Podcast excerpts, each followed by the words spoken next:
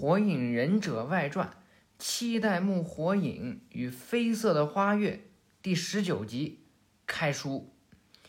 那么从今天开始呢，我要把这个呃外传，哎，就是这个外传，我要说完，大概要花五集这样的时间，也就是五周这样的时间。也非常感谢大家继续的支持我。我也是一天一天的在进步，虽然说的还不是那么好啊，大家的支持呢，我都非常的感谢，非常的感动，我也非常的爱你们，啊，说了三个非常啊，那么希望大家呢继续听我的顾正浩主编动漫评点。啊，我就是顾正浩，那么咱们先说回这个外传啊。它既然叫做七代目火影与绯色的花月，那它首先肯定跟七代有关。那么这七代当上火影之后，和谁呢？和宇智波佐良娜的故事。为什么是跟宇智波佐良娜呢？这跟绯色的花月有关，叫花月，也就是说，就是这阴历三月的意思。它也可以代表春天。而佐良娜呢，就是在三月生的，而且佐良娜是红色的衣服，就给他解释成了绯色花月，哎，就是这个意思。所以呀，哎，从这一集开始，我呢带着大家了解更多关于写轮眼的故事。至于这写轮眼是什么，咱们到后期会慢慢讲到。就在这五集。既然说到写轮眼，那少不了的就是宇智波家族的人。宇智波家族就剩下两人，一个是宇智波佐良娜，一个是宇智波佐助。那么这两人啊，我都会让他登场。那么咱们闲话少说，说回今天这第十九集，宇智波佐良娜。就这一天呀，发生了一个哎很恐怖的事情。怎么恐怖了？哎。一个很奇葩的事情，佐良娜呢站在天台上，看见火影岩一些不可思议的事情，怎么回事啊？这博人啊拿了个大红刷子蘸着漆，哎，在那上面画画，给他爹那脸上大大的写了俩字儿，哎，笨蛋。这个啊，非常的和那个鸣人啊有点像。鸣人啊，小的时候就喜欢在各个火影上画画画鬼脸儿，只不过呢，呃，这个博人没那么坏啊，他只在他爹的脸上画，哎，其他的他都不管。这博人啊，刷刷刷画完之后，说了一句：“嘿，这一下总算有点男人味儿了。”而在另一边呢，佐良娜就盯着他看。再在另一边呢，这露台呀。正在训练他的引子，就是他是奈良一族的，他会使用引子嘛？引子束缚术。今天呢，他跟他爹在这训练，他呀拿着这引子，想要穿过苦无的那个环儿，哎，把引子弄得尖尖的，像穿那线一样，穿的毛线一样。露台呀，使劲在这凝聚查克拉。他爸呢，在他前面揣着兜。啊！你好歹做个示范啊！哼，笨蛋，这种训练需要你自己找方法。是你嫌麻烦吧？嗯。此时啊，露台脸色一变，往旁边一看，他爸一闪身，哎哎，呃，他这是在干什么呢？此时啊，在这锦镇的家里头，左锦呢画了一只超兽尾画，您不就有一个？景镇呢也画了一只，哎，画了一只狗。他爸呢，哎，画了一条狼啊。他爸就训他，呃，你这算什么涂鸦吗？哼，老爸，你的画太审美过时了。此时，还有两个人在这倒立着呢。怎么回事？在这个呃两栋楼的避雷针上，谁呀？李洛克和他的儿子梅塔尔。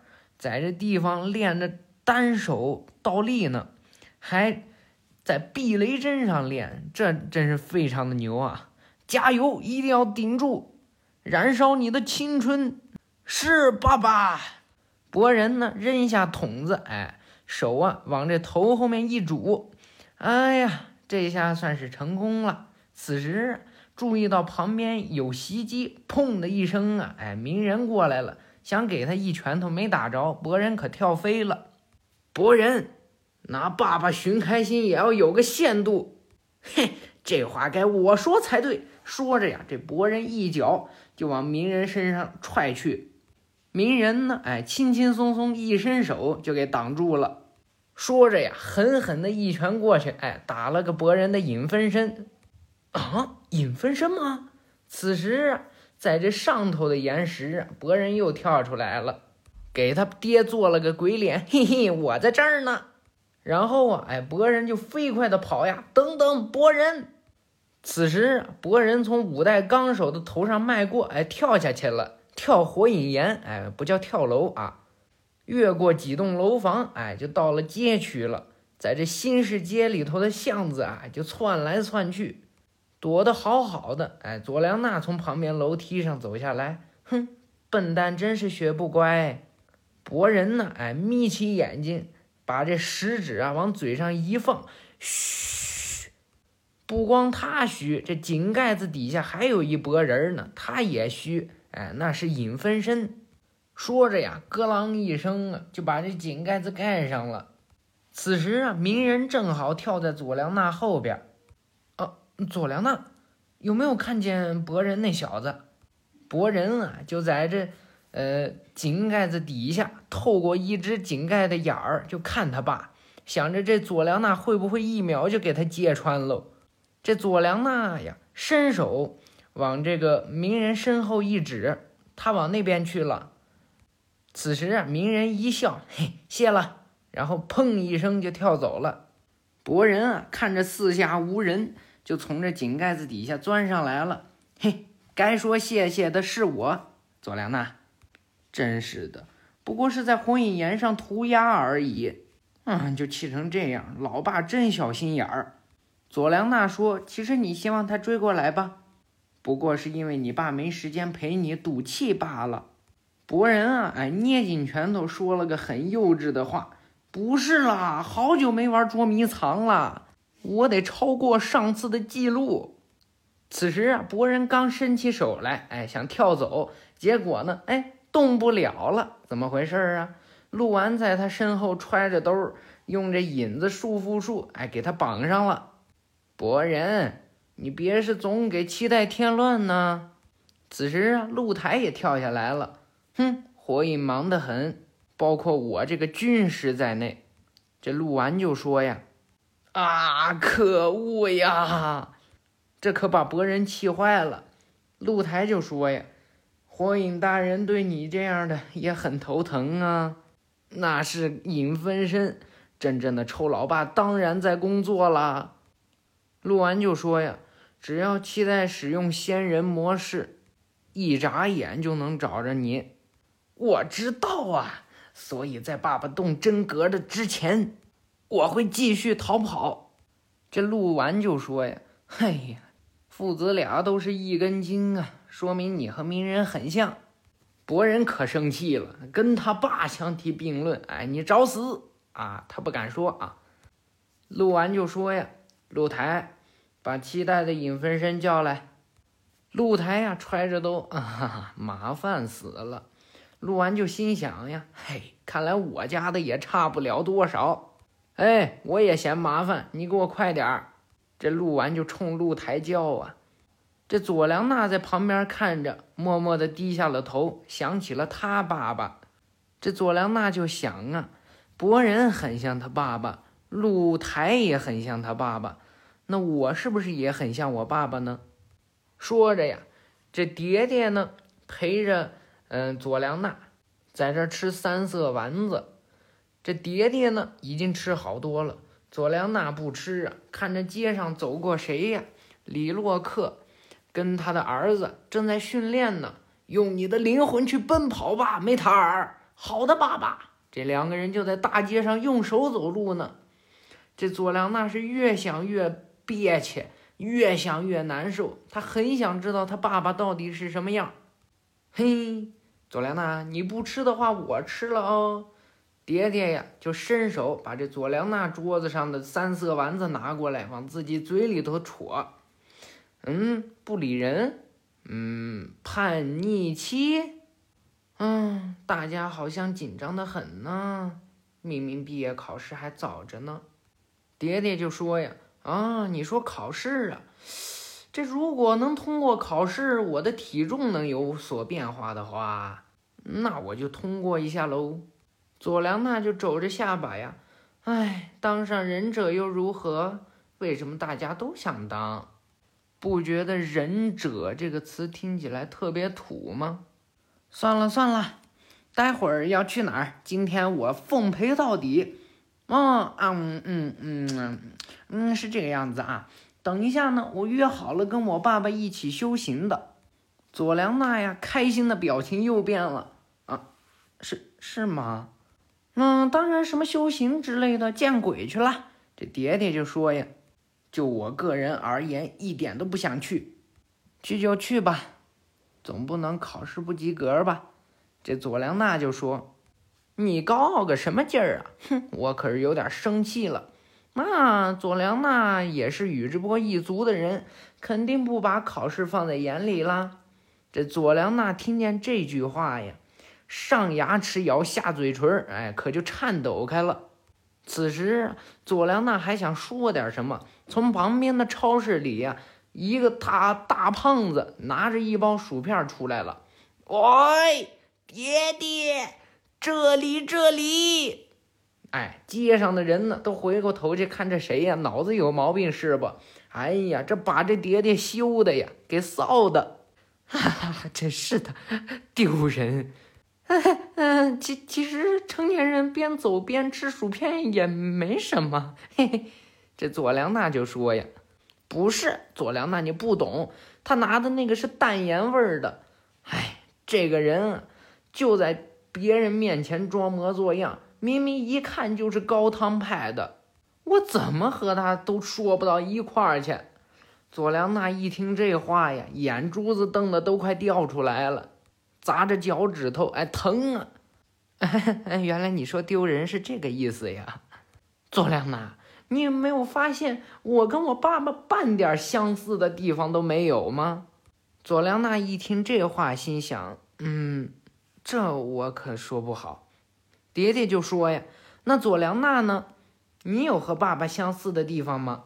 佐良娜一听这话呀，表情变了，我也不知道。因为我从懂事起就从来没有见过他。说着呀，想起了摆在家里的妈妈跟佐助的照片。佐助呢，穿着小服，这个咱们有机会再说。但是我觉得不太有机会了。旁边呢是妈妈的照片，中间呀被相框隔开了。再旁边呢是佐良娜小时候的照片，非常的可爱啊。当时的佐助刚刚封印大蛇丸，正在鹰小队，是木叶的敌人，是木叶的叛人，想要毁灭木叶的人。佐助在那个时候啊，就是这么一个角色。佐良娜呢，在晚上的时候啊，看着这张照片就想，他在哪里，在做什么呢？说着呀，这眼睛有点不舒服，摘下眼镜来揉揉眼睛，听见妈妈拉门回来了。嗯哦，欢迎回来。这小英一看，你你怎么了？嗯，眼睛有点模糊，偶尔会有这种情况呢。小英呀，脸色一变，还以为他女儿咋样了呢。两步并作一步跑过去，让我看看。呃呃，就就是有点模糊而已，没事的。是不是眼睛度数变了呢？这小英就说呀，还是去检查一下比较好。妈妈，你太夸张了。你工作那么拼命，还是多关心一下自己吧。到了吃晚饭的时候啊，还是那个样子，永远是两个人，哎，面对着面吃桌上这些饭。佐良娜呢，仿佛已经习惯了。那个妈妈，嗯，爸爸他平时戴眼镜吗？为什么这么问？妈妈的眼睛很好啊。所以我是在想，我戴眼镜是不是遗传了爸爸？此时，小英想了想，不戴吧？大概，大概。妈妈，你们是夫妻，连这都不确定？嗯，你最近怎么了，佐良娜？最近怪怪的。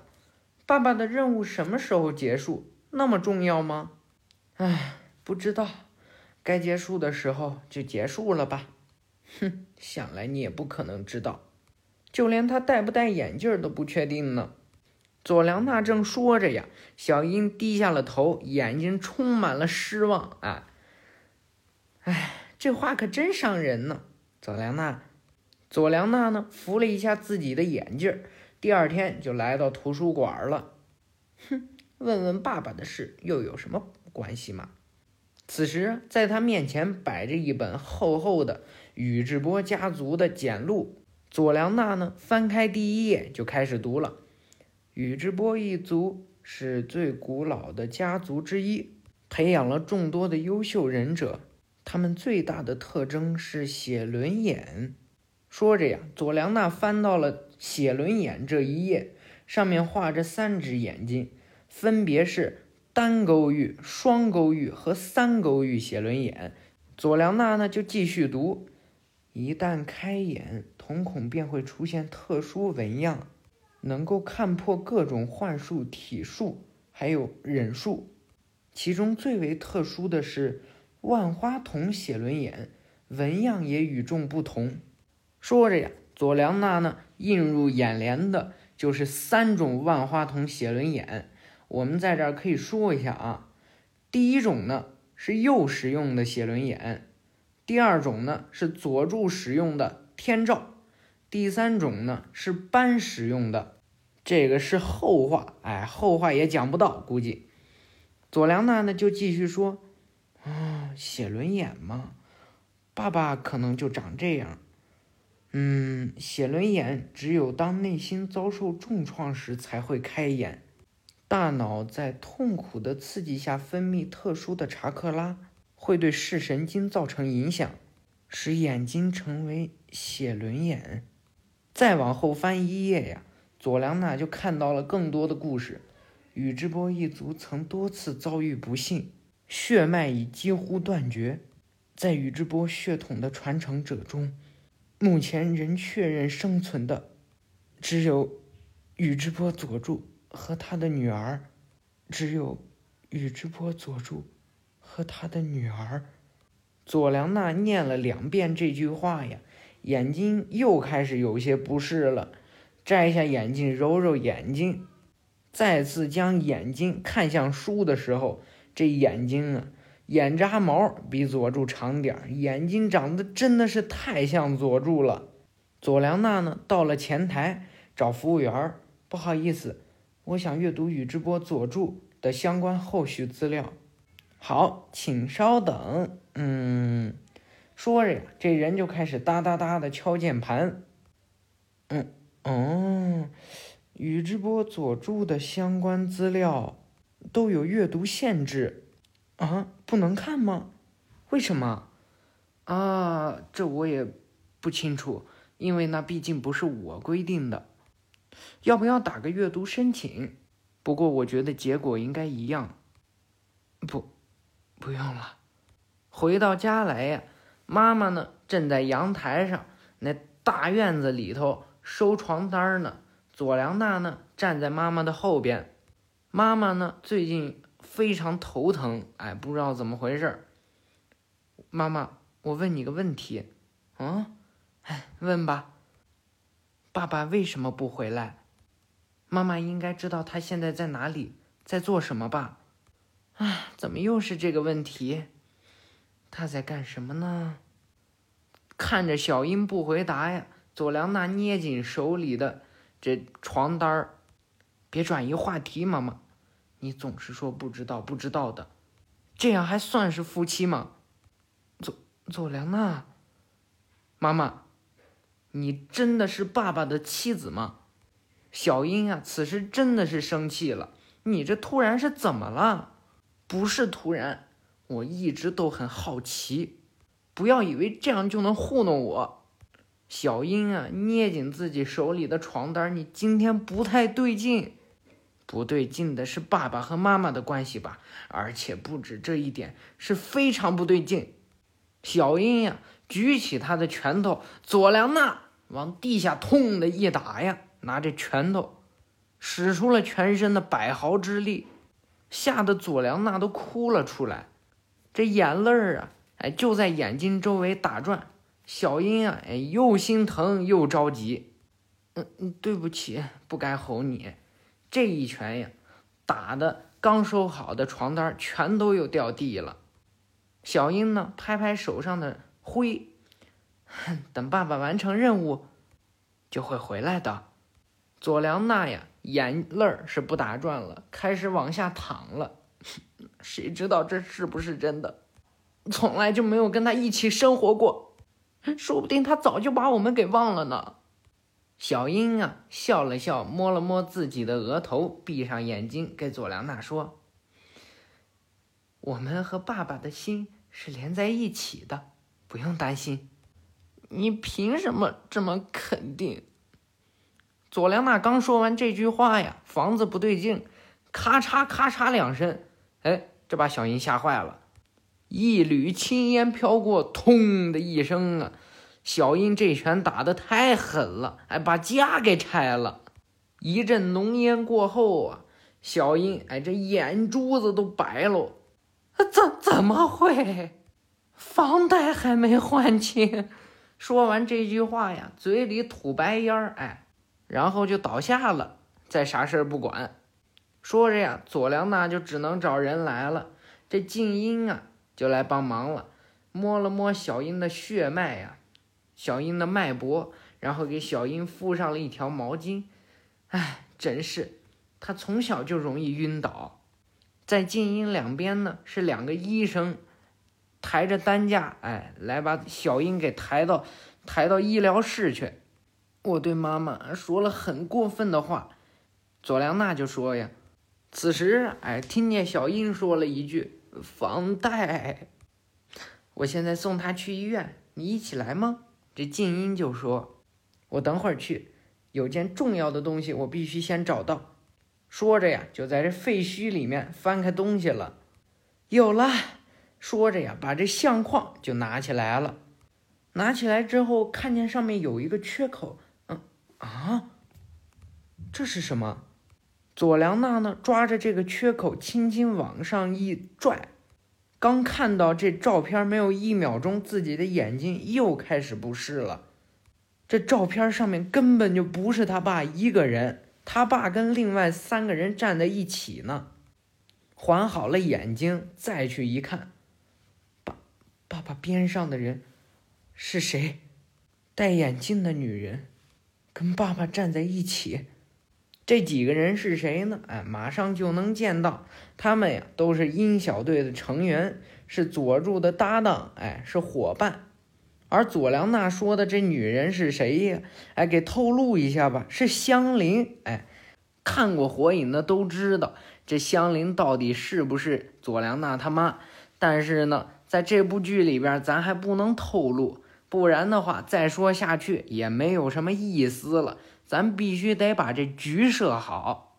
这佐良娜呢，皱紧眉头啊，就开始想一大堆不该想的。哎，她跟我一样戴眼镜儿那她是不是我妈呀？小英是不是骗了我这么久啊？我是不是就没这个爸呀？说不定我就是被他们从哪个孤儿院里面领来的，哪个垃圾桶里面捡来的。哎，呃，就让他想去吧。此时啊，佐良娜已经坐在病房陪着妈妈了。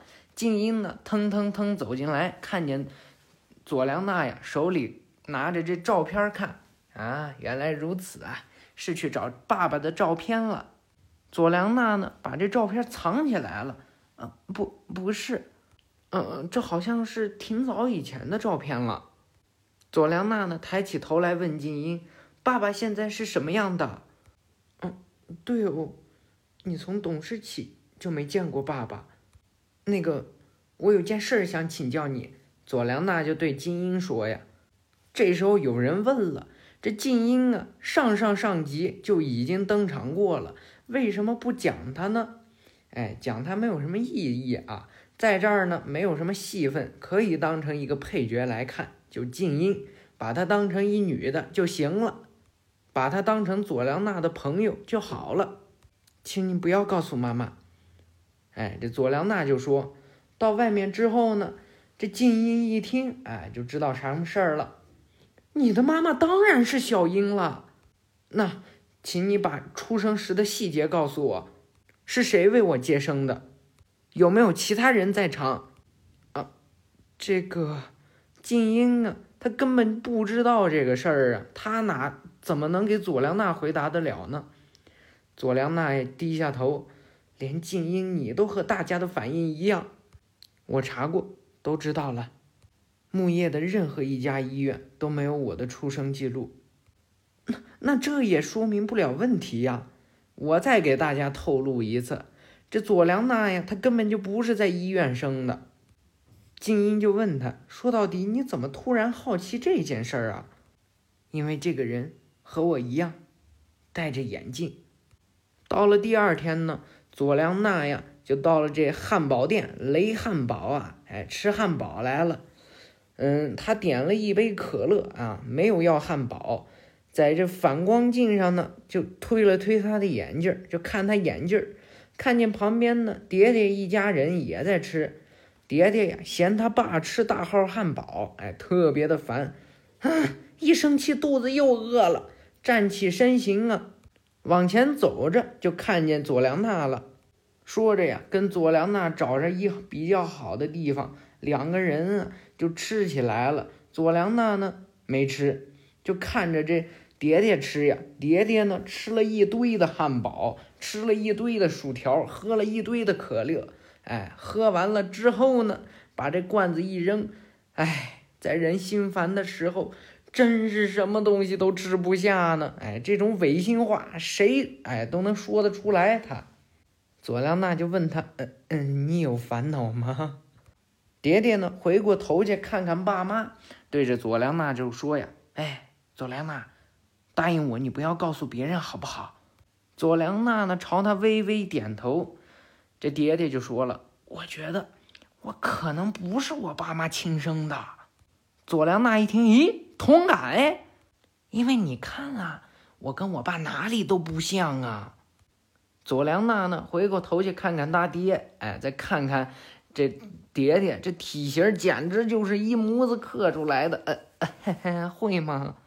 这蝶蝶就说呀，啊，我很小的时候有次发了高烧，哎，就记得那时候的情景啊，一个特别特别瘦、特别特别俊的人啊，哎，出现在了蝶蝶的面前，摸了摸蝶蝶的头，希望你快点好起来。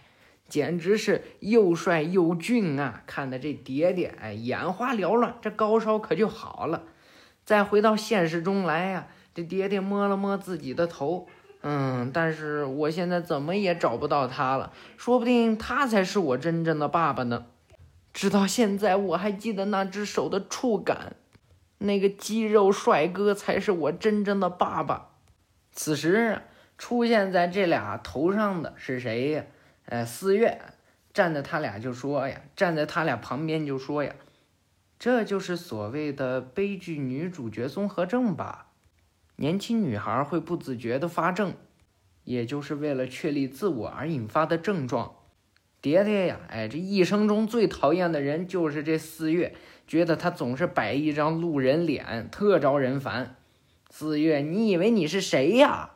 凭什么对我指手画脚的？你怎么可能懂敏感的少女心，对吧，左良呢？就算不看家文，任谁都能一眼看出，你就是秋道一族的人。放心吧，这蝶蝶呀，还气得脸上爆青筋儿啊！走开，一点都不体贴的男人。哎，这四月是真听话，迈开脚步，哎，就走了。哼，真是的，人家本来很烦恼来着，这不是火上浇油吗？此时啊，佐良娜就说。我懂你，这种怀疑自己不是亲生的心情，啊，真的吗？你果然是我最好的朋友啊，佐良娜。然后呢，我有件事儿想要拜托你这个好朋友，你就答应我吧。什么事儿啊？佐良娜就问蝶蝶，蝶蝶呢，拿手捂着嘴呀，就对佐良娜说：“我我想去旅行，去找真正的爸爸妈妈。佐良娜也一起来吧。佐良娜一听这个啊，哎，急的都从这座位上站起来了。对，就是这个。佐良娜呢，哎，立刻就冲出了这雷汉堡店，在大街上狂奔啊！哎呀，为什么我从没想到过我可以自己去找爸爸呀？这是不是亲生的问题？直接问我爸不就完了吗？此时啊，想起了佐良娜跟静音音的对话。你如果想知道佐助的事情，不如去问问期待呀。蝶蝶呢，还在后边喊他：“佐良娜，做好准备就集合，听见了没？”佐良娜呢，没理他，心里想着，往这火影办公室就飞奔呢。我一定要把这件事。弄个水落石出。此时，在佐良娜的头顶上飞过一只鹰，哎，这鹰呢叫了一声，它也往火影办公室飞。这鹰是什么来头啊？这鹰，哎，可能是佐助的通灵兽，哎，非常有可能啊。咱们来说说这村子外边，嗯，有这么一小森林，有人使用了时空间忍术，从里面呀跳了出来。今天呀，我们终于看到他的正脸了，披着披风，哎，这头发呢遮着他的左眼，大喘着粗气儿啊，从这上面下来。只见他右眼是天照万花筒，左眼是六道轮回眼。他呢，哎，把这气儿啊往出一吐，这两只眼睛呢随即一转，就全都哎给关了。把血轮眼关了之后呢？佐助呢，闭上眼睛，慢慢往前踱步啊，利用时空间忍术消耗了太多的查克拉，走了没两步，停下来往左边一看，他觉得有点不对劲。拥有轮回眼的佐助对这方面感知是非常灵敏的。佐助呢，深吐一口气，放松自己的四肢，降低自己的心跳，就听着这声音，突然不知道从哪儿。天降一个镰刀，哎，还带着锁链。这个人啊，也一样，跟佐助穿着披风啊。佐助啊，看这镰刀马上要砍到自己的脸，不慌不忙，从自己腰腰口上抽出来一把草剃剑来进行抵挡。佐助呢，眼睛哎一闭一睁，开启了他的三勾玉写轮眼，要跟这位。披风大侠，哎，来一场决斗。那么这场决斗，咱们留到下回再说。那么这回呢，就算是说完了。下一回咱们预告一下啊，佐良娜跟蝶蝶呀，已经开始了他们的旅行。但是呢，这次佐良娜似乎被盯上了，被谁盯上了？一个自称宇智波的人，这到底是谁？那么请听下回《火影忍者外传》。七代目火影与绯色的花月，写轮眼少年。谢谢大家的收听。